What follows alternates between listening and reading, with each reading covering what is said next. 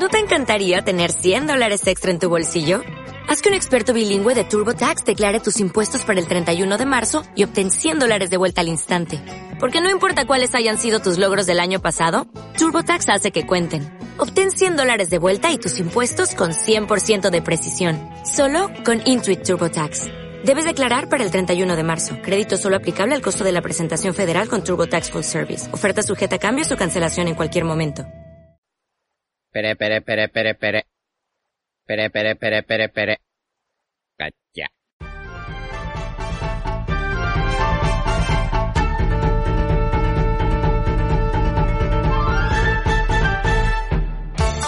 Hola Nakamas y bienvenidos una semana más a Radio Pirata, vuestro podcast favorito de One Piece. Eh, hoy estamos todos, milagro, navideño, por ejemplo. Eh, ¿Qué tal, Iván? Hola, muy buenas. Jaume. Buenas. Uf. Vaya Vale. infartito me ha dado, ¿eh? Royal. Buenas. Eh, hemos decidido que ya a Yute le tocaba trabajar un poco, entonces ha vuelto esta semana, ¿qué tal? ¿Qué pasa, amigos? ¿Qué tal estáis? Que sabemos que Ha muchos... ido creando expectativa, claro. La primera vez que nos llama Yute amigos, ¿eh? Increíble. Y la última. no, es broma. Ya. Sí que os echaba de menos tú. La verdad es que volví ayer a jugar a fútbol y dije, joder, tío. Tengo que volver, Radio Furbo. tengo que volver a llamarles amigos así, sí. A ver si puedo estar la próxima. La verdad que fue increíble. Como a la una de la, de la madrugada nos fuimos a un parque a jugar a fútbol. Ya, Sí, Después de venir de un concierto, además. sí. Y después de la tralla que me metisteis conduciendo. Sí, es verdad. ¿Qué tal fue eh, tu conducción manual? No, o sea, yo conduje de puta madre. O sea, la cosa es que no conozco el coche de Iván y no estoy acostumbrado al manual. Y yo necesitaba escuchar un poco el, el, el coche para saber, pues, el, cambio de marchas. Y Iván, yo le dije como cinco o seis veces, por favor, baja la música. Y, la, y me hacía caso, muy amable, pe- pero tres segundos. Y luego venía una parte de la canción en la que subía la música a toda hostia. Encima eran canciones de puta rave. Y yo, o sea, mi, mi- mi- el volante vibraba con la música. Y yo, claro, no sabía si cambiar a quinta en 80 en 100 porque no conozco el coche y, no, y yo pensando, bueno, si ahogo el embrague, es su culpa. Pero, o sea, cuando se te revolucione sin más, todo tryhard escuchando el motor, Madre- ¿sabes? Lo, lo tenías que haber visto aparcar, madre mía. Bueno, eso ya no, no criticamos. Apa- Casi a sale volando el coche tú. No, no, no. Aparqué lo que es la técnica bien. Lo que pasa es que yo le, le daba al gas cuando no tenía que darle al gas. Era solo embrague y yo eso pues no... O sea, el, el, el chalao eh, tiraba marcha atrás apretando el acelerador. Eh, Royal, no te rías, hijo puta. o sea que tú, tú eres Sí, eso digo yo. automático como que yo. tú conduces un automático, Bueno. No, no, no, y no solo eso, sino que, claro, a ver, hay que poner todo un poco en, en contexto. Como hemos dicho antes, nos fuimos de concierto, yo fui con mi coche. ¿Qué pasa? Que pues estaba empezando el concierto, bebí, pero estaba Jaume, que también tiene coche, y dije, y me dijo, si quieres cojo yo el coche luego, así puedes beber. Y dije, vale, de puta madre. ¿Qué pasa? Que Jaume está acostumbrado a conducir un automático, como he dicho. Y Royal también está acos- acostumbrado a conducir un automático. Y no sé por qué exactamente le dije a Royal, eh, ¿tú sabes llevar el coche en, automático? Eh, o sea, en manual, perdón. Y dice, sí, sí, yo sé, no sé qué. Y dije, venga, va, que vas a darte una vuelta con mi coche ahora. Y dice, vale, sí, sí, no sé qué. Y lo- y lo tenía aparcado el coche y no tuvo huevos el chaval de sacarlo porque había una cola detrás de coches y dice, no, no, no, yo es que te salir marcha atrás, no, no, no, que lo haga Jaume, que lo haga Jaume. A ver, fue un poco diferente la historia, pero sí, bueno, fue un poco diferente, la verdad. o sea, No, fue así. Pero lo que sí que es verdad, lo que sí que es verdad es que, claro, llegué al coche, mi plan era pues darme una vueltecita y, y recordar cómo se conducía un manual, pero había una cola a lo mejor de 20 coches para salir y dije, mira, lo dejamos para otro día. Súper diferente, la verdad, que ya ha sido otra historia, ¿eh?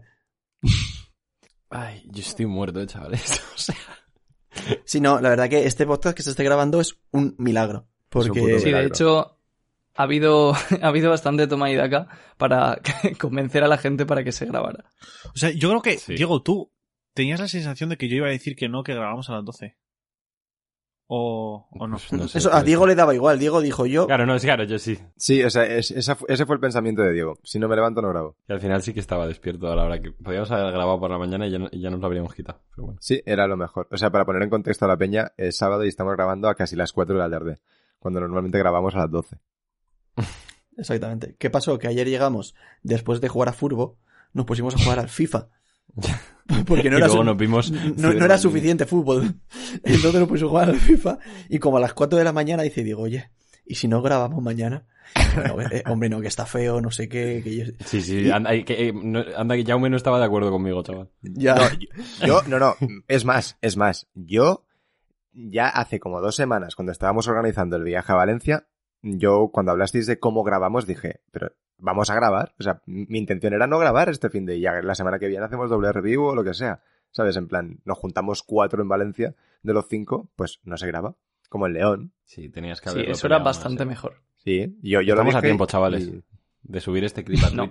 Subimos esto, subimos solo esto y, y decimos, venga, va, que hemos cambiado Estamos de a tiempo. no hay huevos. No sé. No hay Sí, huevos, no sé Sí, no hay huevos, vamos. Lo que, lo que hay es, es, es un royal. Subimos esto a, a YouTube, tal cual. Que la gente vea, No, hostia, YouTube no. un, un podcast de 5 minutos, ¿qué cojones? ¿Te imaginas? Pero YouTube lo tiene que editar y todo, ¿eh? No, no, no, no, Esto es sucio. como cuando te pasas más tiempo preocupándote por el examen que estudiando. Pues igual. Más o menos, sí, sí. Obviamente, eh, vamos a hacer la review del capítulo 1040 de One Piece. Empezamos por la portada, eh, la mini historia del Germa. Eh, tenemos Ah, un viaje sin emociones, del Germa 66, volumen 4, una criatura que la ciencia no pudo superar. Y vemos a Niji y a Yonji recordando eh, que mamaron fuertemente contra Big Mom. Un viaje sin emociones es lo que vas a tener tú ahora grabando el podcast, ¿eh? Literal. Eso sí que a- vas, voy eso a sí que va a ser un a ser, viaje sin emociones. La, la peña que narra documentales. Eso es. Vemos, vemos a Justas Kid en su hábitat natural. Yo estaba pensando más en el doblador de los documentales americanos. Pues también. Buah, sí, sea, o sea, es lo mismo, creo, pero sí, Justo. claro. que se escucha la voz original de fondo, que es súper cutre. Sí. Molaría hacer eso un día. ¿Por qué? ¿En catalán y castellano? Sí, ¿Con qué? no sé. Hostia, molaría que tú grabases un podcast en árabe y que te doblases. En plan, que yo grabo... No, yo grabo en árabe, en plan, cinco voces, una os representa a cada uno y vais vosotros por encima doblando. ¿Pero qué? Vale. De hecho, se me, Sí, se me escúchame. ocurre algo mejor incluso. Arthur puede doblarse en cinco idiomas en un mismo documental. Increíble. Dios mío. Sí, sería un curro eso, YouTube, en verdad. Si nos cuesta grabar un podcast normal. Sí, la verdad. Imagínate editarlo. No, no queréis decir nada de la portada entonces. Estoy decepcionado con vosotros. No, yo sí que quería decir una cosa. Pero bueno, da igual, no. No digo nada, no digo nada. eh, eh, no digo nada, da igual. Yo sí quería. ¿Cómo clavos. creéis que están clavados? Pues con un clavo.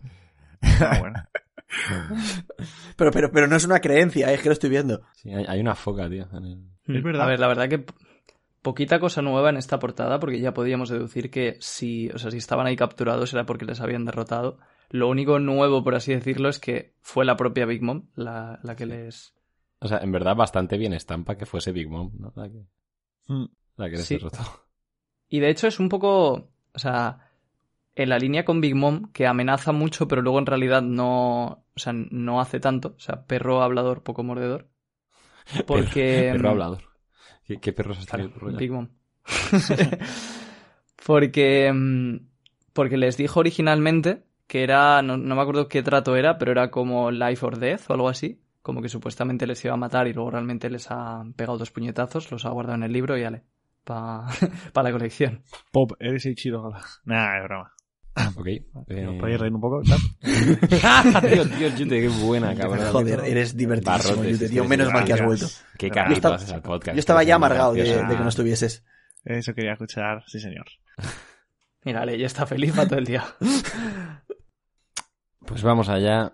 Entramos en harina con el capítulo 1040 de One Piece, titulado en español Palabras que no afectan a la nueva generación, pero a mí la verdad que me gusta más el título en inglés, que es Cayendo en oídos sordos. Bastante, bastante más chula la traducción, ¿no? Co- Como suele ser habitual en inglés. Sí, aquí es como demasiado literal, o sea, palabras que no afectan a la nueva generación, o sea, no sé. Pero bueno, irrelevante, vamos al tema. Eh, vemos pues que LOL estaba... a- o sea, uy, sí, LOL, sí, sí. Kid eh, le estaba haciendo el ataque este del cañón de rieles a, Big Mom. Y vemos también inmediatamente un grafiquito de estos, un dibujito de los que le encantan a Oda. Vemos el agujero que ha hecho Lo en Onigashima, donde están teniendo la batalla contra Big Mom y el agujero que está también en el suelo de Wano. Y de hecho, eh, aquí ya vi una cosa por Twitter que de hecho creo que lo puso Elena, en plan Iranzo, la chica que nos hace los dibujos. Em, que en Guano hay otra, hay dos entradas. ¿Sabéis de lo que a Royal se lo dije ayer? Yep. Sí. Vale, pues que hay no- como una no sé entrada. de qué hablas. Sí, hay como una entrada que es, es como un hueco gigantesco en el suelo de Guano que baja hacia abajo y ahí hay mar y se puede entrar por ahí también. Pues que igual Big Mom, en plan, cae. O sea, como que el, el, el agujero que ha hecho Lo está en línea con eso, ¿sabes? Ah, vale, vale. O sea, que cabe la posibilidad de que Big Mom caiga en plan hasta abajo, abajo, e incluso que estén sus hijos ahí y tal. Así que bueno. Sí, de hecho, eh, Deiniel, un saludo desde aquí, eh, ha puesto en Twitter un dibujo para intentar representar dónde está el agujero eh, respecto al, al pozo este subterráneo. Y es verdad que, o sea, según el dibujo que ha puesto él, el agujero está un poco más cerca de, de la capital que el pozo, pero claro, ya sabemos cómo es Oda con estas cosas. Entonces realmente si, o sea, si quiere, si quiere que Big Mom caiga ahí, yo creo que lo puede hacer Y perfectamente. además que Onigashima está en movimiento. Sí. O sea, que eso puede influir. también. Sí, Sí. sí, pero vamos, por, o sea, por las proporciones y tal. Pero, pero ya digo, de todas formas, o sea, lo curioso sería, vale, cae ahí, caería al mar, que realmente es casi peor que quedarse en el pozo. Entonces, para que sobreviva, la tiene que recoger alguien, que podrían ser o bien los piratas de Big Mom, Mm. pero que sepamos no tienen acceso a esta entrada, o bien eh, he visto a gente decir también el gobierno mundial, que por alguna razón consiguiera encontrar la entrada, se colara por ahí, la recogieran y ya se la llevaran a, a la prisión.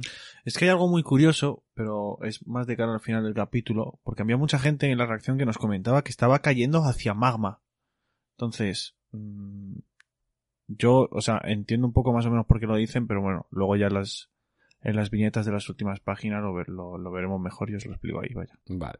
Big Mom eh, se tanquea bastante aparentemente el ataque de, de Kid. De hecho, hasta sonríe, ¿no? Cuando, cuando recibe el impacto, vemos que toda la gente que está viendo la, la batalla, pues se quedan bastante sorprendidos de que Big Mom haya aguantado eso. Eh, y de hecho dice que ahora es su turno de contraatacar. Y les da a Kid y a Lo la opción de escoger, darles 50 años de su esperanza de vida o convertirse en sus esclavos. Utiliza su Soul Pocus, Life or Slave, y de hecho, simplemente liberando este terrorífico poder, empieza a robar la esperanza de vida de todos los que se encuentran alrededor de la escena, pero Kid y Lo, obviamente, como ya vimos con Jimbe en su momento, no tienen eh, ningún miedo de esto, ¿no? No dejan que Big Mom influencie sobre ellos, entonces eh, el poder no surte efecto. Muy guay esto. Es que, claro, esto... La fruta de Big Mom es muy poderosa, pero es, es un poco como el haki del rey si no sabes recubrirte con él. O sea, contra gente fuerte no te va a servir. Claro. Sí, es una comparación muy buena. Mm. De todas formas, ha, ha robado bastante esperanza de vida, eh. Sí, pero de, de putos nonames de mierda. Sí, pero bueno, que siguen siendo años de vida, ¿sabes? Claro, es- eh, los años son los mismos. O sea, yo pensé que esto a lo mejor tenía algo que ver de cara en plan, porque sí que en la batalla ha estado, o sea, ha usado muchos años de vida como en plan para, para chutarse, Hmm. por así decirlo, y como que ahora los ha recuperado y tal, a lo mejor, mm, o sea, en plan, no es que muera y en plan y vuelva a salir y tal, porque como que esta es la justificación, ¿sabes? Como que recobró energías con esta absorción. Pero A ver, morir no creo que muera, pero independientemente de, esto, ¿eh? si morir, dejar la serie porque se queda ahí abandonada en el pozo todo, todo, No, todo lo que no- queda y tal. no creo que se quede abandonada. Y yo creo, vamos, me parecería raro, ¿eh? De todas formas, yo por lo que veo estas páginas, me parece el típico, sea, el típico recurso de el último ataque del villano, pero que no llega a efectuarse. Exacto. Yo creo que no les llega a quitar la esperanza de Eso iba a decir yo, por lo que se ve. En plan, las almas se quedan pegadas a la gente, o sea, que intentan salir pero no terminan de salir y luego, pues, como que al final, pues, por lo que ocurre, Big Mom no lo termina de conseguir. Además, que si llega a conseguirlo, creo que lo hubiésemos visto muy explícitamente y mm, hubiese podido hacer algo más Big Mom porque se hubiese como vuelto un poco más fuerte, ¿no? Sí, además, eh, se nota que Oda lo alarga mucho, porque bueno, aquí me adelanto un poco, pero así cerramos el tema. Hmm. Se ve en todo momento que tienen eh, el alma saliendo del cuerpo durante muchas viñetas, pero no se llega a ver cómo termina de salir. Claro. Sí, es verdad. Nunca. Una cosa que os quería preguntar, ¿los rayos estos que salen de Big Mom, en plan, los negros, creéis que puede ser Haki del Rey en plan, a nivel desesperado, que lo saca todo porque está a punto de ser derrotada? Es que puede ser. Tanto Haki del Rey como también hay, hay cosas del impacto que pueden ser hasta del disparo de Kid. Puede ser una representación de sus gritos que como ya vimos en Whole Cake, que son bárbaros también. O sea, igual- o puede ser todo. A cholón, ¿sabes? Pues yo creo que es Oda intentando dibujar a Big Mom de forma épica. Sí. Básicamente. O sea, sí, claro, Porque- obviamente. Pero... Sí, sí, no, lo digo porque si fuera Haki del Rey, o sea, aunque lo parece totalmente, porque los rayos son enormes y son típicos de Haki, los subordinados que están por ahí se, se desmayarían. Y no se desmaya nadie. También es verdad. Sí, pero como que sí que hay rayos que salen, o sea, del, del disparo de Kit 100%, algunos. Sí, Los, sí, los sí. que son blancos, Sí. sí que... Los blancos, exacto. Sí. Es increíble, ¿eh? o sea, Big Mom en el suelo, o sea, justo lo que lo dicen los propios personajes. No, no creo que una criatura que esté a punto de morir tenga esta clase de poder. Es una barbaridad. Sí, este momento fue como, o sea, el momento de hacerle justicia a Big Mom. Eh, Yo Exacto. creo que aquí todos cuando lo leímos como que sentíamos como Oda nos callaba la boca respecto a eso que comentamos en el, en el capítulo anterior. que obviamente eh, a Kid y a Lon no les afecta eh, nada de esto, pues porque no tienen miedo a, lo que está haciendo Big Mom. Eh, vemos que Lo hace un nuevo tipo de, de room con su fruta despertada. Un, es que he leído que se pronuncia The Room. Seguro que lo he hecho fatal, pero eso. No a room ni nada de eso, pero bueno. No, claro, en inglés, y además como los ataques de, de Low los pronuncia así, pues sí, seguramente sea eso. No, claro, en inglés sería R room, no re room, ¿sabes? Ya, sí. ok. eh, no- no consigue quitarles nada de la esperanza de vida. Eh, Lo le lanza el, el room nuevo a Big Mom, se le acerca a Misari por detrás para, para intentar protegerla.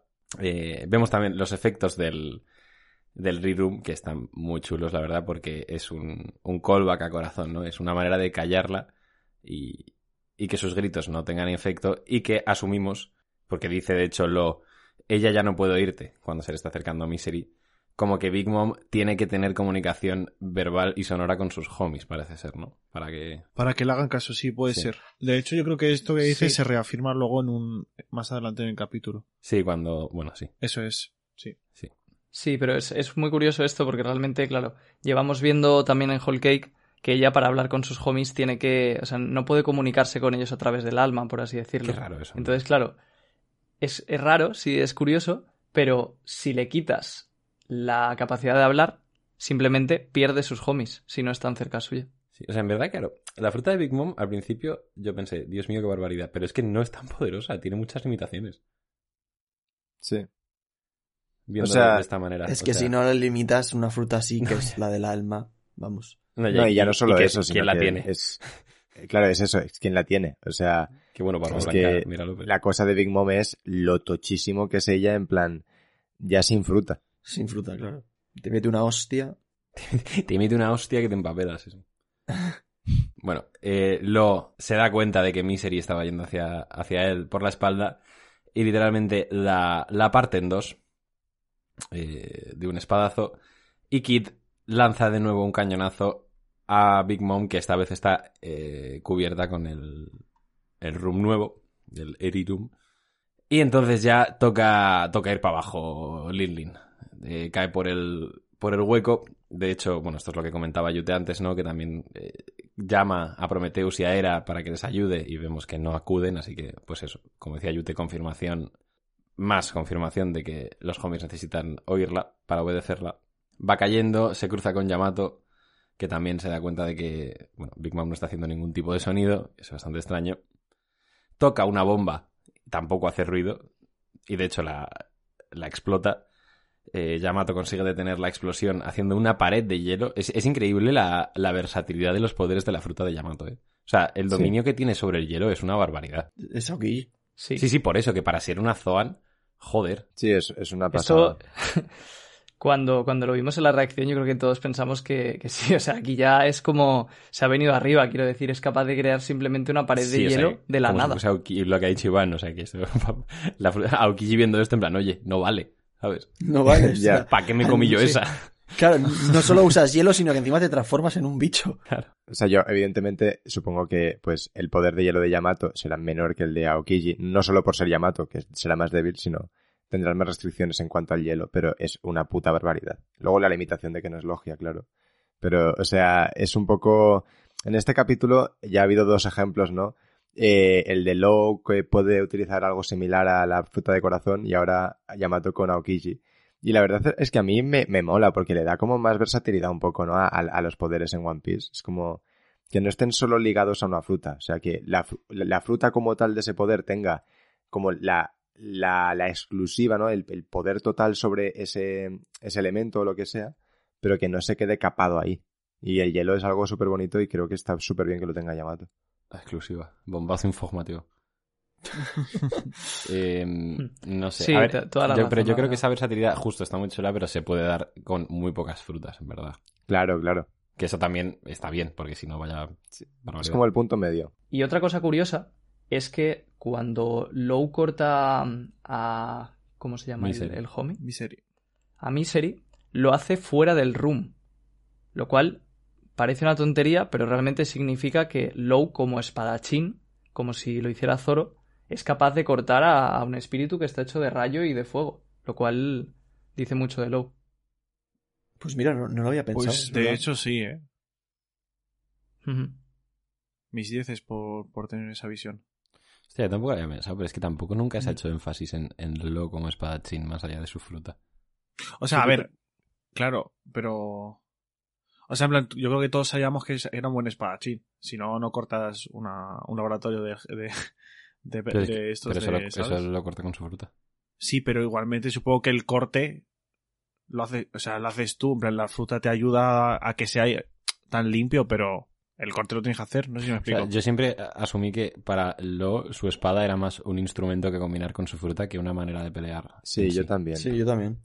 De hecho, O es sea, que era yo, como o sea, su, Sí, su pero bisturí. claro, Sí, puede ser. Pero también es verdad lo que dice Yude, ¿no? De que si, o sea, vayámonos al extremo. Si, o sea, si Low fuera un niño con una espadita así de mierda, no podría cortar seguramente el laboratorio, por mucho dominio que tuviera de la fruta. Entonces seguramente sí que algo influya la habilidad que tenga con la espada.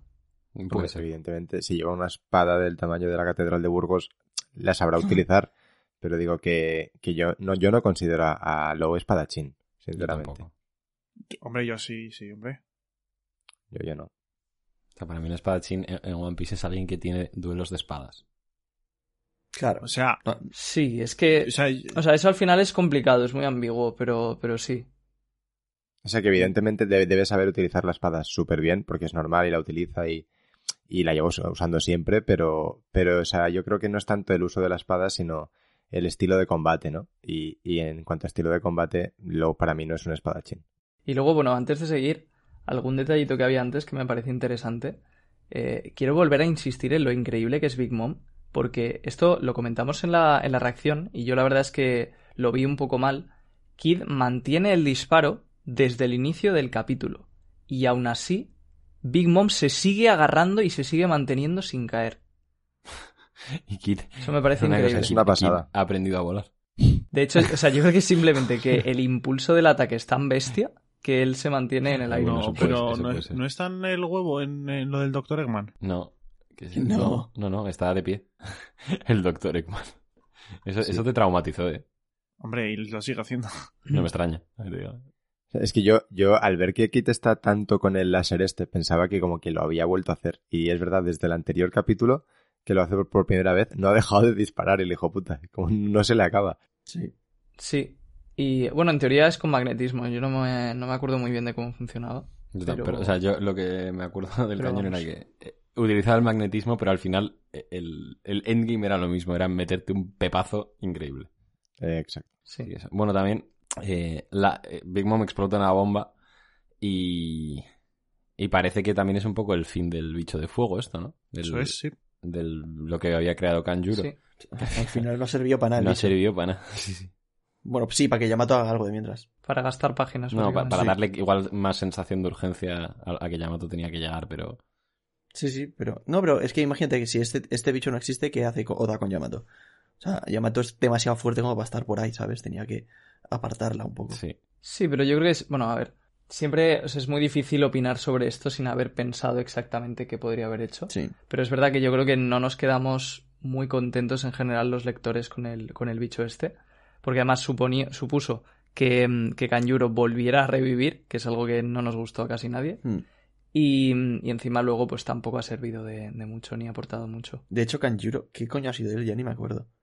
O sea, es como su último aliento eso. En plan, hace eso y ya muere, Sí. se supone. Espero. Se supone que está muerto, ¿no? Bueno.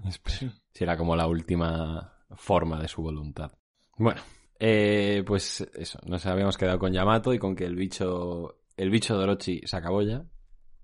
Eh, y bueno, eh, esto, esto creo que lo voy a leer tal cual porque la verdad es que es precioso. El- este monólogo. Eh, escuchamos, bueno, en realidad no, no lo escuchamos, ¿no? Porque es monólogo interno de Big Mom, pero vamos. Claro, no le oye nadie. No, no le oye nadie, claro. No, y además yo creo que son pensamientos, por Sí. cómo está la viñeta. Sí, el, puede el ser. bocadillo. O sea, de hecho, No, yo creo que precisamente, a ver, es, o sea, es algo que no tiene mucha importancia, ¿no? Pero yo creo que precisamente la gracia es que esté hablando, porque así son, o sea, son palabras que caen en oídos sordos, por así decirlo. Claro. el título del capítulo. Como, como el título. Y Claro. antes cuando habla creo que están los bocadillos iguales. Sí. Sí, cuando grita lo de era y demás. Hmm. Buah, pues ahora me Sí, gusta todavía sí. más, ¿eh? Sí que está Sí. hablando, claro, pero son palabras que no les llegan ni a Kid ni a. O Sí, sea, sí, yo me, gusta más así, ¿eh? es verdad. Mola, mola O sea, mucho yo, más. yo creo que, en plan, el, el hecho de que ahora cuando empieces hay una pequeña viñeta que pone toser, pues no piensas en toser, sino que en plan, eso es como el, el indicio de que no son pensamientos que está hablando, ¿sabes? Claro, no, Sí, está claro que no piensas entonces. Por eso. No, tiene bastante sentido eso. En lugar de toser, lo piensas. Bueno. Pues a medida que Big Mom va cayendo, dice, pero nadie puede escuchar lo siguiente. Ah, maldición. Esto es cosa tuya. Toser. Oye, Roger, ¿por qué tuviste que anunciar eso antes de morir? El mundo entero se lo creyó. La gran era pirata. Ocasionar eso no te importó porque ya ibas a morir. Gracias a ello, mocosos de todo el mundo aparecieron buscando una oportunidad para brillar. Y nosotros somos los que tenemos que encargarnos de eso. Al menos podrías habernos dicho algo más exacto sobre el One Piece. Todavía sigo preguntándome si es real. ¿Qué es? ¿Dónde está? ¿Acaso en este país se puede obtener alguna respuesta? Ah, es tan frustrante. Kid, lo, nunca se lo perdonaré. Ni piensen que, ni piensen que lo que hicieron será suficiente para matarme. Y vemos ya confirmado por los recuadritos Yonko Big Mom contra la nueva generación, batalla del piso del escenario, ganadores, Eustace Captain Kid y el cirujano de la muerte, Trafalgar Law. Sé que me he dejado cosas mientras leía el discurso, pero no, me- no quería cortarlo, la verdad. Has hecho Y bien. luego claro. comentamos todo eso. Muy bien. ¿vale? Has hecho bien. Que nos, nos ha dado ¿Qué? como pena Big Mom en plan en este discurso. Me, me encanta. O sea, esto, es, esta parte, to- estas dos páginas, es el peso que necesitaba para creerme que la han derrotado. Y lo que no había en el anterior capítulo. Sí, un poco sí, ¿eh? O sea, yo fíjate que ya estaba contento con el anterior, pero es que esto ha sido increíble. Lo termina de cerrar completamente. Sí, es lo que ha dicho Diego, Sí, el peso. además- Exacto. Que al final es lo que comentamos en, en la review anterior, que ha caído uno de los cuatro villanos principales de la serie, al menos Ojo, en, en el punto de partida, sin contar el... ¿Estás y- diciendo que Co- Sha- eso, Shanks eso, es justo, villano? confirmamos que Royal está con la teoría de Shanks villano. No, pero esto, o sea, eh, no voy a contestar a eso. Eh, Oda dijo inicialmente que, el, por así decirlo, el objetivo de One Piece era derrotar a los cuatro emperadores. Entonces parecía como que faltaba algo cuando uno de esos personajes cae como un villano cualquiera más de, de todas las demás peleas. Entonces aquí ya es como por fin sentimos la importancia de lo que está pasando. Justo. Y de hecho, hasta los propios personajes lo dicen, como, como ahora veremos. Yo también quiero decir que me, todavía me puedo agarrar al clavo ardiendo de ni piensen que lo que hicieron será suficiente para matarme para que Big Mom pueda volver a salir ¿eh? en algún momento y tener algún papel. Pero otro versus ya sí que no lo vería de, ni- de ninguna manera después de esto. Eso es. De hecho, esta es otra de las cosas, yo creo, más importantes, que Oda deja totalmente abierta la posibilidad de que Big Mom no muera. Y esto cierra además uno de los grandes debates que había sobre los Yonkoi, sobre Kaido y Big Mom si, si iban a morir o no. Al menos Big Mom yo diría que prácticamente con total seguridad no va a morir. Así que a ver, a ver para qué la quiere usar Oda en el futuro. Y a ver, pueden usarla, ¿eh? Aunque la deje viva, pueden no, no usarla y punto.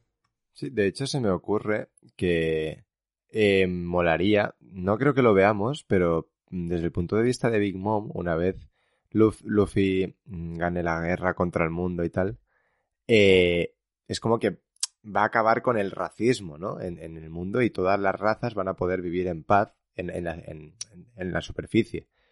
Entonces, al fin y al cabo, eso es el sueño de Big Mom, ¿no? Sí, lo que pasa que, eh, claro, eso es genial. Es una de las pocas cosas que me gusta mucho de Big Mom. Que es que, o sea, ella quiere que todas las razas sean iguales, pero no por eh, altruismo, sino porque quiere, como fue discriminada de pequeña por ser como era y por ser gigante, que todas las razas estén a su altura. Entonces, lo que quiere no es que todos vivan a gusto y bien, sino quiere agigantar a todas las razas para poder estar en una mesa comiéndose mirando, comiendo mirándose los ojos. Pues sí, chavales, eh, ha caído un yonko, la verdad. Eh, bastante. Bastante increíble. Pero bueno, más cositas que comentar de, de todo. Pues es la, la caída de, de Big Mom. Vemos a Brooke y a Robin que siguen eh, corriendo. Y también vemos a Zoro eh, tumbado y muy mal herido. Y de hecho, Zoro, bueno, por todos los destrozos que causa Big Mom a medida que va cayendo, vemos que de hecho se cae de Onigashima. O sea, aquí ya se han abierto dos frentes más. Confirmamos que la aparición esta de la muerte no era un troleíto de, de Brook y de Oda, más bien. Y encima ahora Zoro se ha caído. Sí, que de hecho he leído antes en Twitter que yo no había caído. Y es que Zoro cuando se encuentra con la muerte, eh, él está, está consciente. Y cuando le vemos aquí ya está directamente inconsciente. Entonces, que parece que sí que ha peleado contra esa cosa. No, yo eso. Sí, también se ve mucha sangre en el suelo, ¿no? Sí. Que podría ser otra pista, pero claro, él ya estaba sangrando Claro. de por sí, entonces tampoco O sea, te dice yo ahora nada. mismo lo que más me, me cuadra es que simplemente sea una manera como súper, súper gráfica, que esto se lo comenté a Royal ayer, de que Oda nos ha querido explicar que Zoro estaba de verdad al borde de la muerte y lo ha representado así de exagerado. Es que o que sea una me- representación de Emma. Esas a son mí las eso me parece horroroso, sinceramente.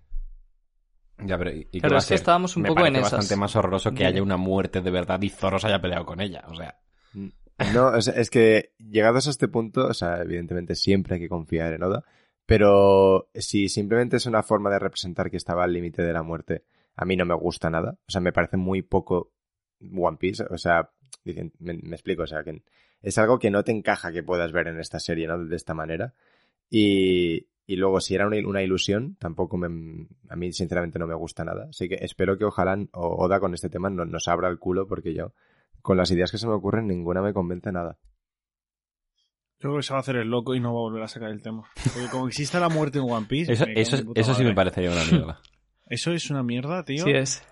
Es que aquí estamos entre lo malo y lo peor. Claro. No, o sea, lo malo no, porque, si es una ilusión es algo totalmente inocuo. En plan, vale, lo ha representado de una manera que no ha gustado, pero ya está. O sea, no, no, no puede Sí, ir a más. Claro. No, No, no puede tener consecuencias. Vale, pues, No tiene mayor repercusión luego. pues voy a cambiar mis palabras. Estamos entre lo poco probable y lo peor.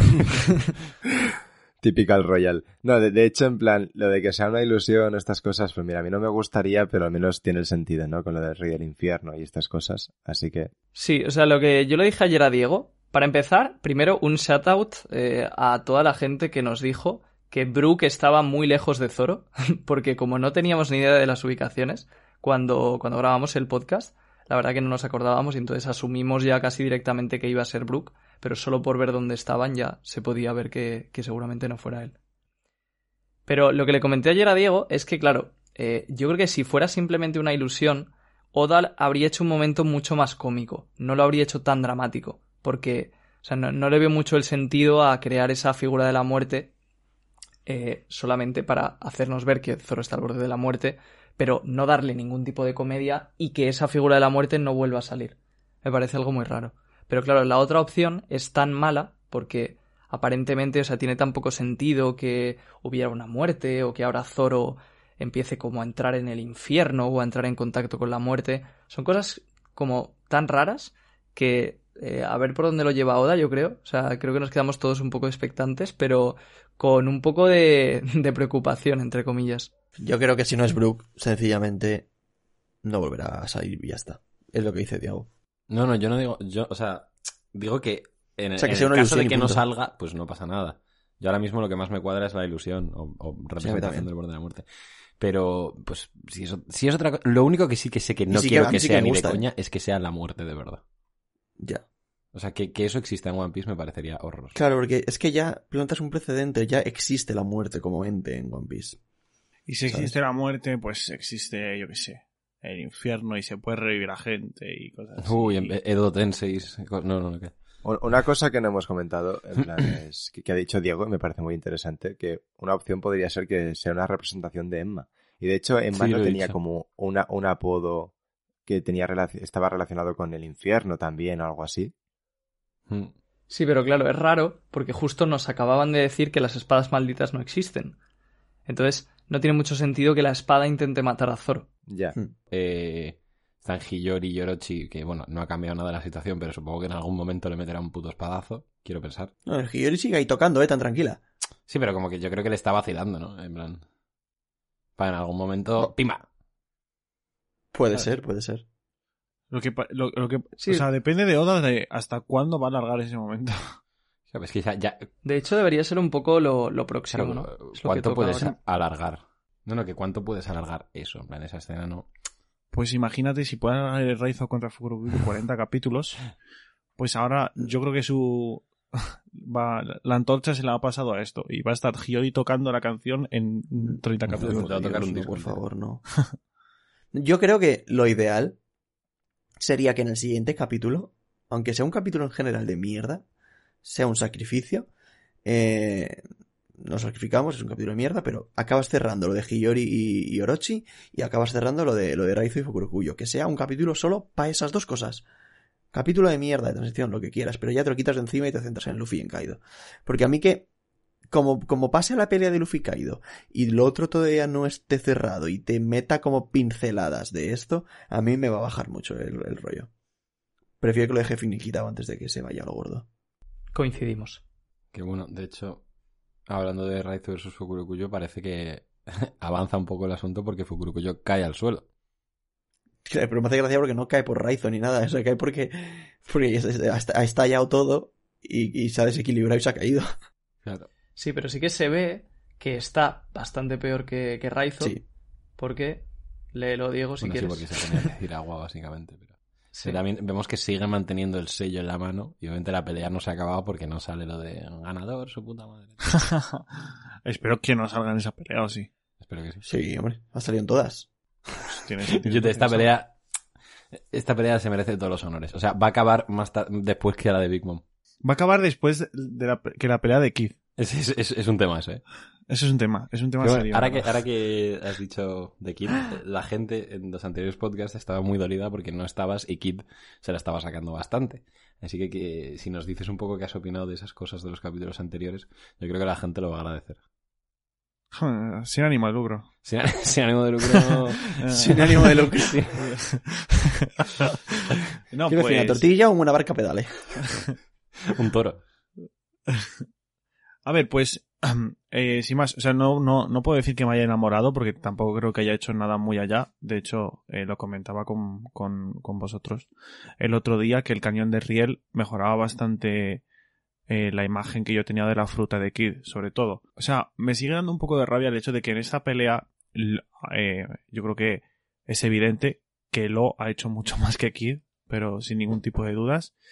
Y, y realmente Kid es como el que tendría que haber llevado como eh, llevado la pelea, el, protagonismo de la pelea, ¿no? Y que Lo, Lo acompañase, vaya.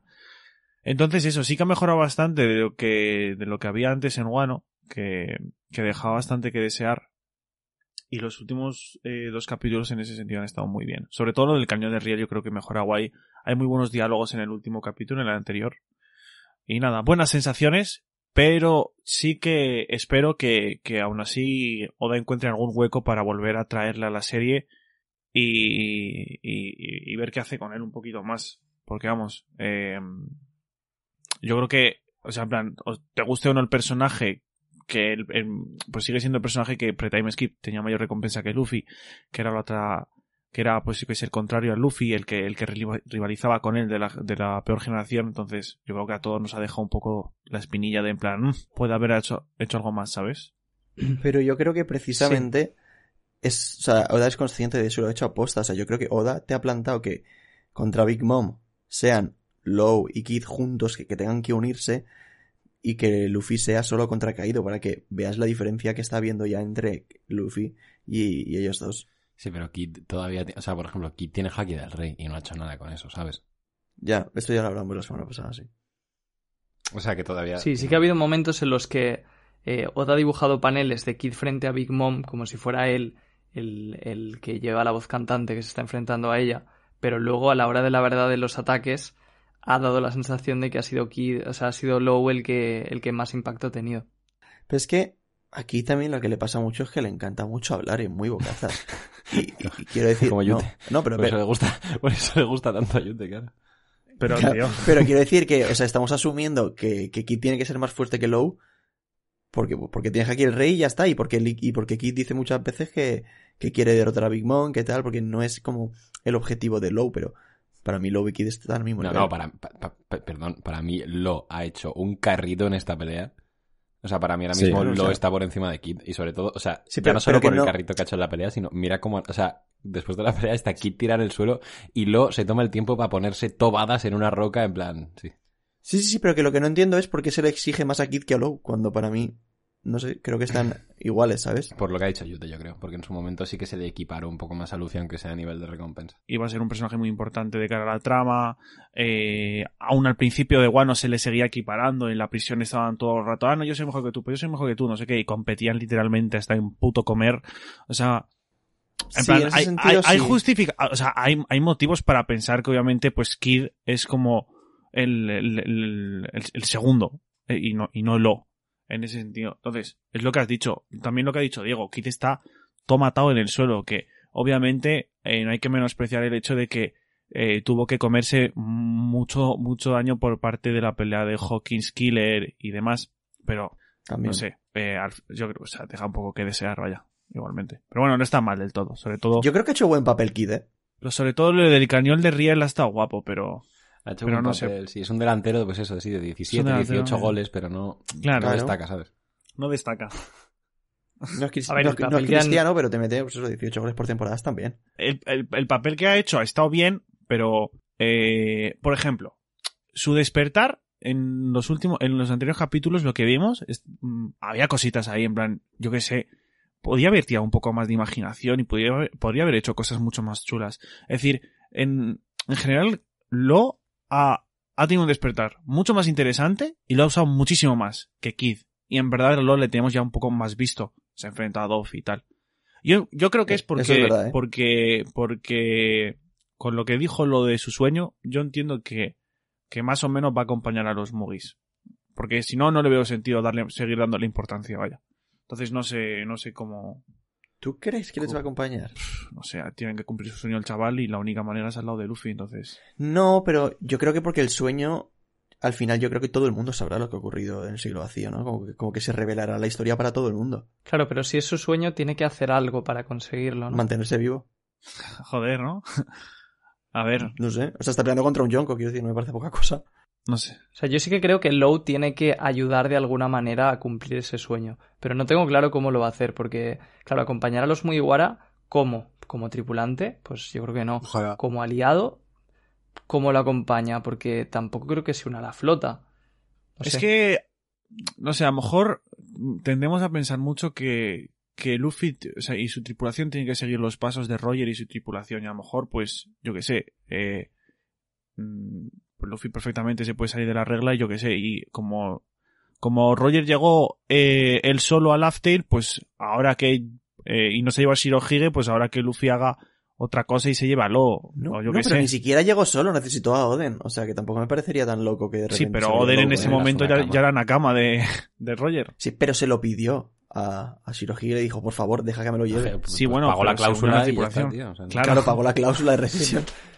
Sí, sí. Sí, pero no sé, y la tripulación de Low, por ejemplo, que la va a dejar atrás Ya, después eso- de haber eso es lo que más raro se me separado hace. de no ellos por eso que irían juntos. Yo entiendo que irían juntos, Es no la va a dejar atrás. O sea, se me haría súper Eso se me haría raro, de pero sí que- Como que haya un arco sin lo. O sea... Claro. Ya. Sí, ¿eh? O sea, Pero también ya va Sí, siendo no, es- hora, o ¿no? sea, sí, sí, totalmente, pero que lo pienso y solos. como... O sea... Es que estoy acostumbrado ya a que, a que estén Sí, todo. Sí, sí.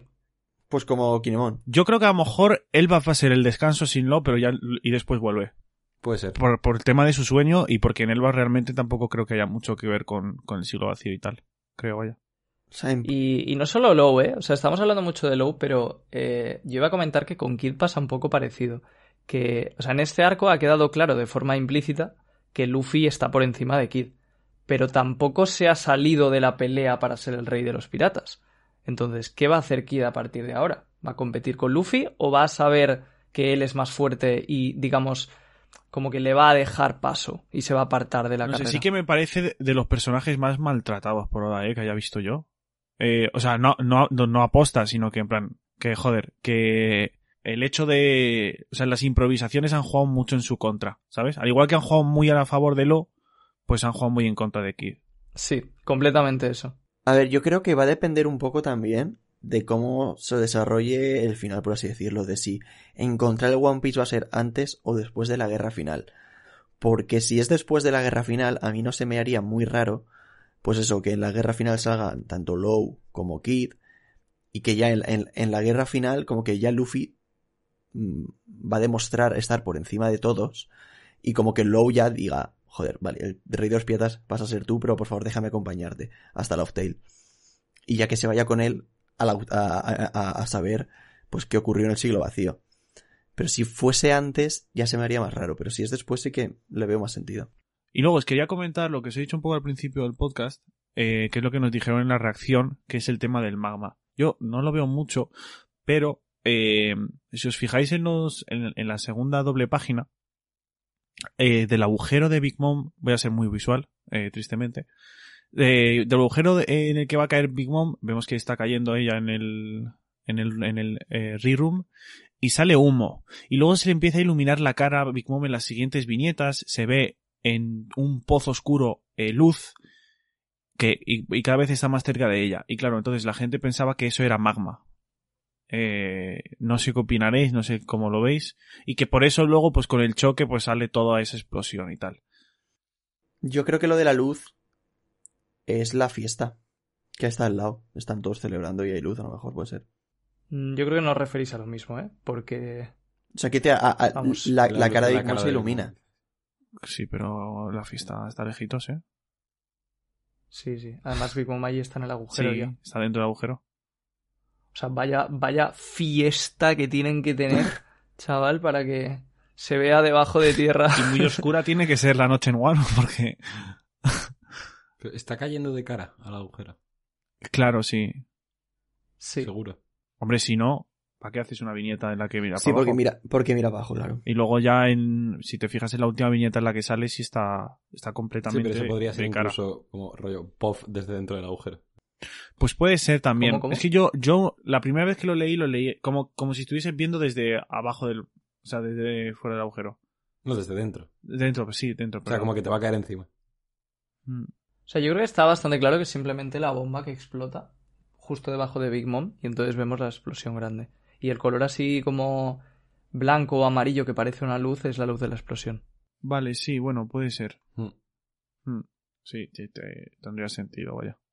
Y luego, el, el área que hay en la, en la viñeta grande, ¿creéis que es el, el, el room que se ha extendido para que no se escuche la explosión en, en la fiesta? De- no, de ¿O qué hecho, creéis que no, es? Sí, no lo había pensado, pero sí, obviamente. Justo, sí. Pero, o sea, Increíble, por cierto, que a Low le quede la energía como para agrandar tantísimo el room. Así, pero lo- en plan, y... No, pero solo agranda el tamaño que de Big Mom. no hay de la explosión. No, no, fí- claro, fíjate luego con la explosión. Pero eh, el, el- lo, o sea, lo que es eh, evidente. O sea, en plan, sabía que iba a caer una bomba ahí y, y hace un agujero del Ya, tamaño de la explosión. ¿o cómo? raro eso, en verdad. Sí.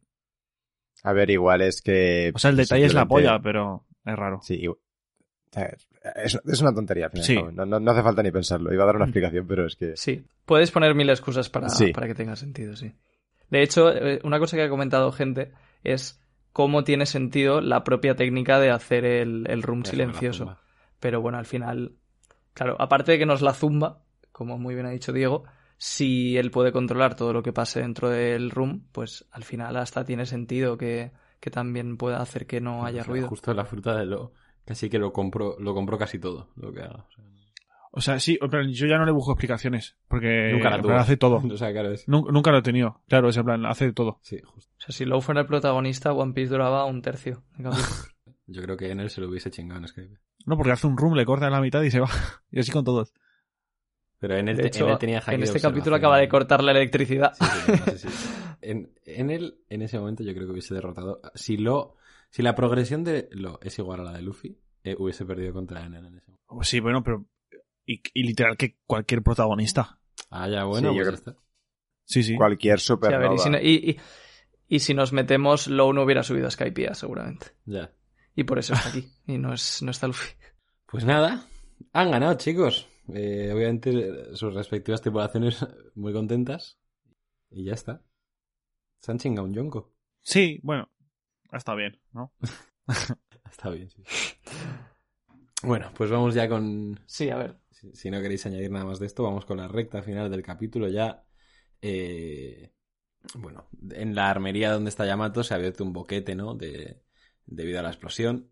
Y ya Yamato le explica a Momo que, bueno, ha conseguido congelarlas todas y evitar que exploten las demás. O sea, el tema de las bombas ya está bastante controlado. Y Momo le dice que se alegra de que esté a salvo. Ahora está ocupado, obviamente, está intentando detener a Onigashima, pero que tiene que escuchar esto. Zunisha está muy cerca de la isla. Yamato se sorprende porque obviamente reconoce ese nombre de haberlo leído en el diario de Oden.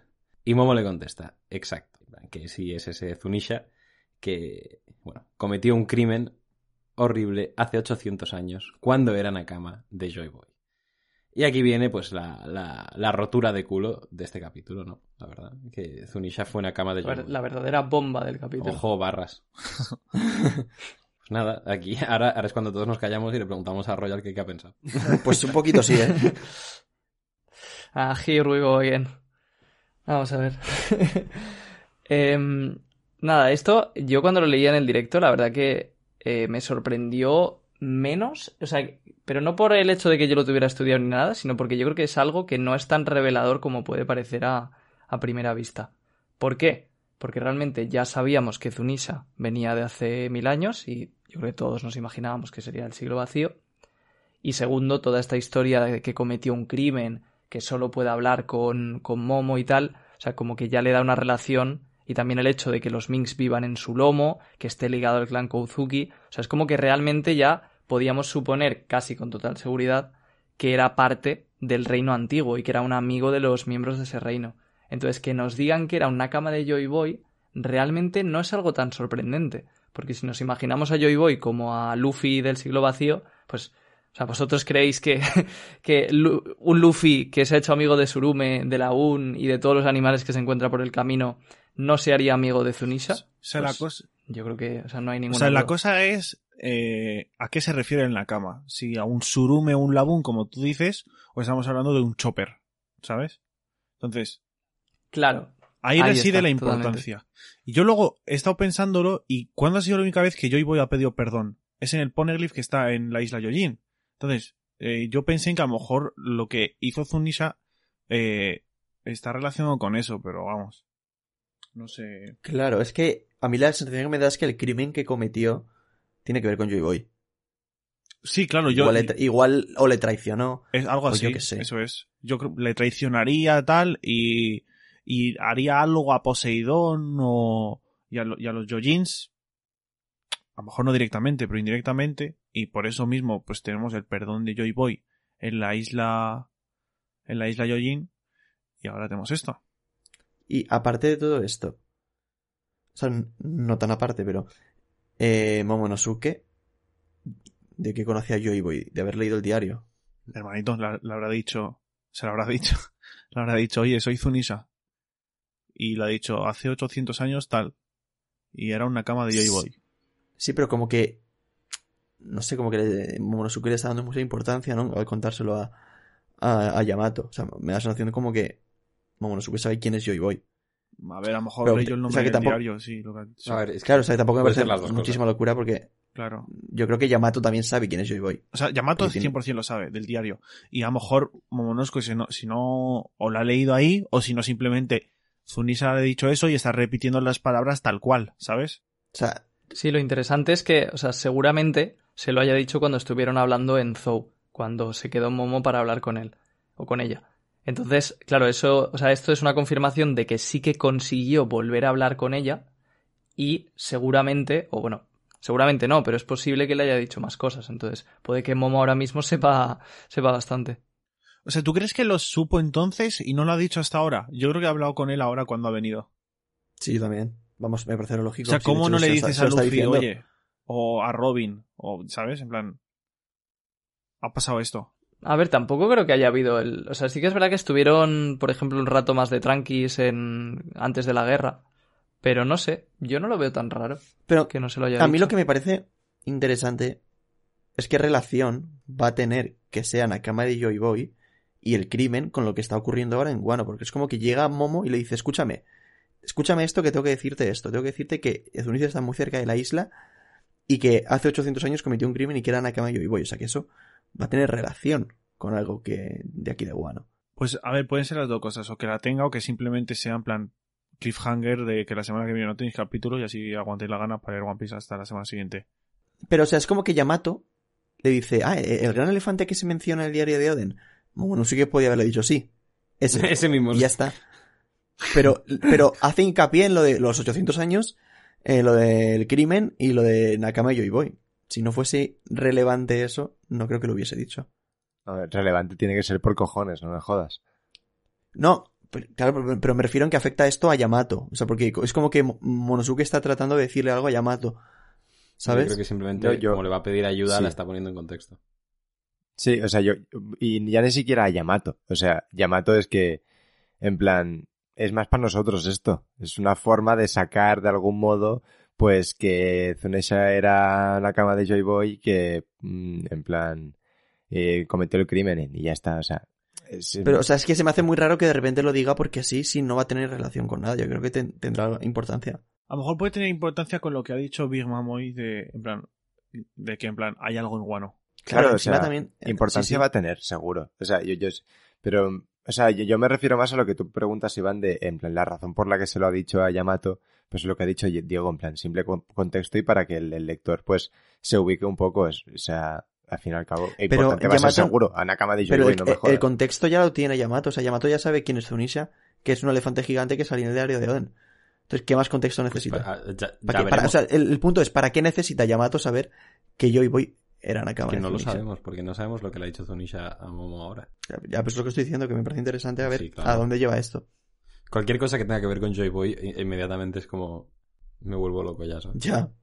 Sí. Sí, de hecho, otra cosita que es un detalle es que Joy Boy, antes de este arco de Wano, solo se le había mencionado una vez en toda la serie, que era cuando, o sea, era en la isla Gyojin, en el Poneglyph. Y solo en este arco se le ha mencionado ya como cuatro o cinco veces, no sé cuántas, pero, pero muchas. Cuando entra lo de Kaido y esto y Hmm. tal, sí, sí.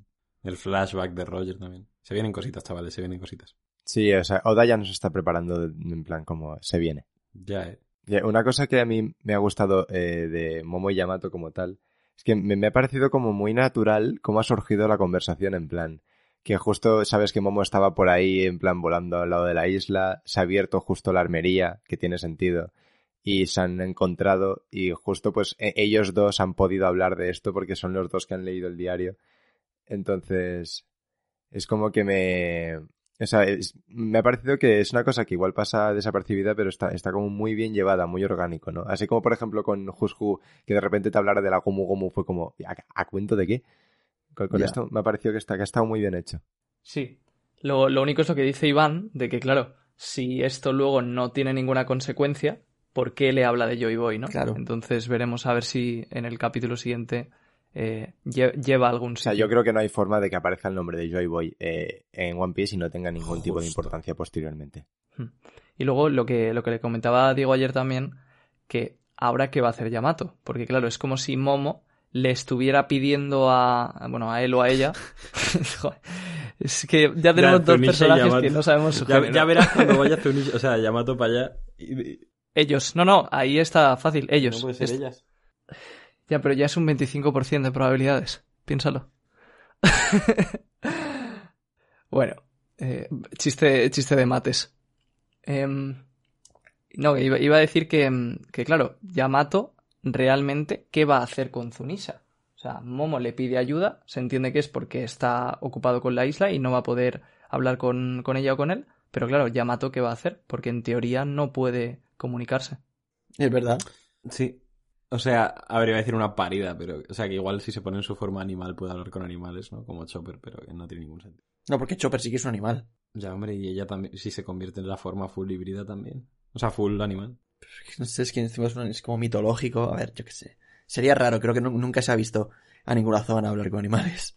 Pero porque Chopper ya es un animal. Ya, bueno, y, y habla como un humano también. Antes no podía. O sea, Ya, eso es verdad. que pero vamos, que es una parida, que no va a pasar eso. Tranquilos. Y, y bueno, si no queréis comentar nada más, pedazo de perras, eh, me podéis dar nota y frase. Pues yo sí, sí que quiero comentar ¿cómo- algo ¿Cómo más. no? Quería comentar que nos hemos olvidado de una cosita que está creando bastante debate y es de las palabras de Big Mom cuando, cuando está cayendo. Porque hay una traducción que, que ha sido un poco polémica porque no se sabe muy bien si cuando habla de, del One Piece y dice que en Wano, si en Wano hay, hay algunas respuestas sobre el One Piece, ahí, por ejemplo, en la, en la traducción de TCB eh, hay una aclaración bastante grande y dice que en japonés no queda claro si está hablando de que en Wano se encuentran respuestas o que en Wano se encuentra el One Piece, que es lo que han traducido algunos, algunos fansub. Entonces, bueno, esto es simplemente comentarlo porque me parece algo importante. Y a ver qué, Sí, qué sí, os no, no, parece, qué de- opináis. Qué bien, porque se- era una cosa que quería comentar porque en la traducción de los Mugiwara Scans hay una nota ahí y se me ha olvidado. Y ponía, este diálogo es bastante ambiguo. En japonés literalmente dice, este país también lo tiene. Es que claro, esto yo ahora ya solo puedo pensar en el saque. Y claro que lo tiene. O sea, todos los países tienen saque, ¿sabes? Lo que pasa es que Big Mom no es consciente de eso. Sí, pero claro, es, es curioso porque es como si Oda te estuviera dando una pista enorme a través de Big Mom, pero además como muy metida con calzador, porque Big Mom no tendría que saber esto, o ni siquiera tendría que imaginárselo, porque para ella el One Piece, por lo que hemos visto del personaje, debería creerse que es, no sé, eh, un tesoro eh, más al uso o u otra cosa, pero no algo tan simbólico y tan bonito. A menos que Oda aquí también te esté queriendo decir como, como enseñar el lado bueno de Big Mom antes de que sea finalmente derrotada, como queriendo decirte que en parte sí que entiende No, yo creo que es, eh, las que es cosas que quería contrario, o sea, Roger. como que ya está obcecada en plan, este país también lo tiene, no sabe lo que es, pero dice, en- está en este país sin, sin ser consciente de que puede ser algo tan simple como el saque, ¿sabes? Bueno, es otra forma O sea, de verlo, pero a mí no me convence mucho, ¿eh? O sea, no, y a ver, que obviamente Guano pasan cosas. Porque, sea, ya mm, se dijo que Kaido no está ahí por casualidad, pero... No sé, yo personalmente, o sea, a lo mejor peco de, de, o sea, de inocente, pero yo creo que no es una pista tan grande como la gente está creyendo, porque no- ya digo, no me cuadra que Big Mom nos pudiera, nos pudiera dar una pista así. Eh, pues quién sabe. Pero una cosita también que me parece curiosa de esto, ya que hablamos de, o sea, de cuando cae Big Mom, es que lo que sí que te está enseñando un poco Oda es el, o sea, cómo es de distinta a los D o a Luffy, por ejemplo. Porque aquí ella está siendo derrotada y está lamentándose por no haber podido ver lo que era el One Piece, por no haber podido saberlo. Y en cambio Luffy, que esto lo, vi en Twitter, que lo, que lo comentaba alguien, cuando Rayleigh le iba a decir que era el One Piece, le dijo, no, no me lo digas. Es decir, mientras Luffy lo lo que quería era la aventura, Big Mom quiere justo lo contrario. Big Mom quiere las respuestas sin la aventura. Pero también porque, o sea, ya han tenido mucha aventura, ¿no? Yo creo que lo dice, en plan, le dice, o sea, le dice, Roger, eres un hijo de puta. Nos has mandado a todos estos payasos. Por, Nos hemos tenido que hacer cargo de todos y cada uno de ellos durante tanto tiempo. por tu puta Eh, culpa, claro. Por tu puta culpa. Porque eres un bocas. No, claro, y que estos, Y ese- estos la han conseguido derrotar, pero ¿cuántas veces habrá tenido que ma- mandar a tomar por culo Big Mom a, a tíos que, que iban con ínfulas de ser alguien, ¿sabes? Claro, en plan, a gente que se proclamaba... De hecho, el- nosotros como lectores nos reímos de que Big Mom repita siempre el discursito ese, pero es que lo habrá repetido 30.000 veces y 29.999 tenía o sea, sí, razón. re- y real, lo más de esto. madre que ha hecho Big Mom, ¿no? Claro, repetirlo, repetir algo mil veces. Y luego que Sí, resulta que y- tiene razón.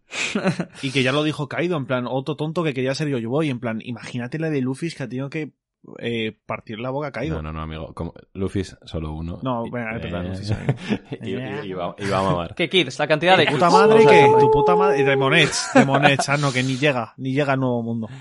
Topicao, ¿eh? Ubica- De sea, hecho, Monet estaba ya en el nuevo mundo. ¿eh? Ah, venga, Pero en teoría, eh, lógicamente debería haber como una generación de supernovas cada año. De hecho la hay. Entonces, vale, entonces, es que claro, cada puto año han tenido que llegar cuatro gilipollas a, a Wano y a Whole Cake en, en plan intentando partirle el culo a estos dos. Y, y claro, es que de- de- debe ser agotador, yo, yo, yo, yo lo entiendo. Sí, o sea, a ver, no creo que todos lleguen hasta Guano. siquiera alguno llegará hasta Wano, sea- es la pregunta. Pero lo que también me sorprende es, en plan, según sus palabras, tipo, han estado 20 años mm, controlando tanto y no han podido encontrar los cuatro putos robots por el Leaf. En plan, ¿qué cojones, tío? Y Luffy en dos añitos, mira. Los anitos, easy, easy money. Claro, porque el de Zou Sí. es muy Pero claro, Luffy-. Y falta otra. Eso es, sí. Sí. Pero vaya, que sí que, o sea, la diferencia yo creo que está ahí, porque si Luffy cayera derrotado sin haber cumplido su sueño, yo creo que no se lamentaría de, vamos, estoy convencido, no se lamentaría de no saber qué es el One Piece, simplemente sonreiría y diría, pues he tenido una buena aventura. Bueno, pues ahora sí. Eh, si alguien quiere decir algo más, es la- Last Chance. Mm, Bueno, yo quería, mira, ya que estamos con lo de Big Mom y tal, que me hace, no sé, me parece, me hace como especial gracia que hay un momento en el que dice, ¿de verdad existe el One Piece o no? Es, que- es un poco como, si de verdad tienes que preguntártelo, es que para nada merecías encontrarlo. Y también está claro que Sí. no vio no vio el streaming de Marineford tampoco. No, no vio el stream- No, pero a lo mejor sí que lo vio. Pero y- aún así, quiero decir, no sé, es como que para mí si te lo tienes que preguntar, va, va mal. Sí, o sea, eso es lo que ha dicho Royal, que en plan ahí está la diferencia, que Luffy no dudaría ni en el último momento de su vida que el One Piece Exacto. existe. Y ella sí lo hace. Barras. Bueno, pues ahora sí, ya, si alguien quiere decir algo más, me la suda, no pienso dar otra oportunidad. De- Nota, Gracias. nota y frase. ¿Empiezo yo? Venga. Vale, pues ha sido un error porque no tengo ninguna frase. Pero, pero una cosa, Yute, si no tienes nada pensado, ¿por qué dices empiezo yo? Porque lo mío es Pues la puedo- improvisación. Barras. ¿Qué? ¿Quieres empezar tú yo? empezar yo si Sí, quieres. venga, sí, te, yo ya dejo, lo te dejo, te dejo. Es el único que la tiene. Esto, esto es como yo ayer con el coche, ¿eh, Yute? sí, un poquito. No, pues eh, yo le voy a poner de nota un, un ocho y medio. Voy a intentar no valorar en plan solo en plan, la, la pelea al completo y solo el capítulo. Eh, entonces. O sea, este todo lo contrario que lo que hicisteis la semana pasada, ¿no? Exacto. Exacto. Pero de los errores se aprende. Y, y nada, le pongo un ocho y medio. Y de frase, haciendo referencia al mejor rey que ha tenido España, rey Juan Carlos I, ¿por qué no te callas? Uf. Uf. Parrotes. Sí, señor. Au- Audiencia Nacional. Intenso. Puto Bascal. Tranquilo, Raúl. No, no, sí, no, no lo hice Sí, por sí ha eso. dicho. Ah, La referencia. Lo hice por el concierto de ayer. claro, ¿y qué he dicho yo? Tranquilo, Raúl. Por eso. Ah, vale, vale, vale, vale. Ay. yo mi nota es un, un 8.75. Era, es muy atrevido darle 9 a este capítulo. Está flipado, ¿sabes? Un poco, Y- eh, sí. Y, y la frase va a ser te quiero corazón. O corazón, o corazón, no sé cómo se llama. Pero, Muy bonito. Me he emocionado. gracias. Eh, Iván Royal, ¿tenéis alguno algo pensado? De nota va a ser un 8. La parte que menos me ha gustado, que no hemos hecho un poco análisis del capítulo en general, es que al principio parecía que, o sea, que estábamos volviendo a ver como otra vez lo mismo que en el capítulo anterior y que, o sea, mientras que parecía que Kid y Lowe estaban al borde de la muerte y no estaban cansados y tal, o sea, y estaban cansados, aquí parecía que estaban otra vez igual. Entonces, eso es lo que menos me ha gustado, pero luego el discurso de Big Mom y, y todo ha estado genial. Y de frase, pues eh, no tengo ni idea, así que le voy a poner calla vieja. De nota un 9, la tengo bastante clara, pero la, la frase no la tengo tan clara. Así que me voy a marcar un Yaume. Uy, me voy a marcar un Yaume Ojo. y voy a decir Carros Nakama. Yo le voy a poner de nota 8.25 y mi frase eh, elefante criminal. Pues literalmente he, he- he mirado la, la, la viñeta que tenía enfrente y he dicho esa misma. Tal cual. Así que nada. Eh, muchísimas gracias a todos por escucharnos una semana más. Recordad, como siempre, que nos podéis seguir en Twitter, en Instagram, en Spotify, en Evox, en Apple Podcast, en Twitch, en arroba Radio Pirata Life y que vayáis al Reddit a poner cositas que a Royal hace mucha ilusión. Y nos vemos la semana que viene. Adiós. Adiós. hasta luego. Adiós. Hola Nakamas, ¿qué tal? Que bueno, aquí estamos todos haciendo una, bueno, todos no, está Iván haciendo una paella. Eh, que se nos ha olvidado decir en el podcast que el martes 15 de febrero a las 8 y cuarto de la tarde hora española tenéis la final de Tu Teoría Me Vale en Twitch. Queremos ver ahí. Van a haber sorpresas, ¿eh? ¿A qué hora? ¿Qué hora y qué día? 15, martes 15 de febrero a las 8 y cuarto. Martes 15 de febrero, 8 y cuarto. Hora en española. Twitch. Llegaremos tarde, sí, pero vosotros a las 8 y cuarto, esperad. Venga, cuidaos, cerdo.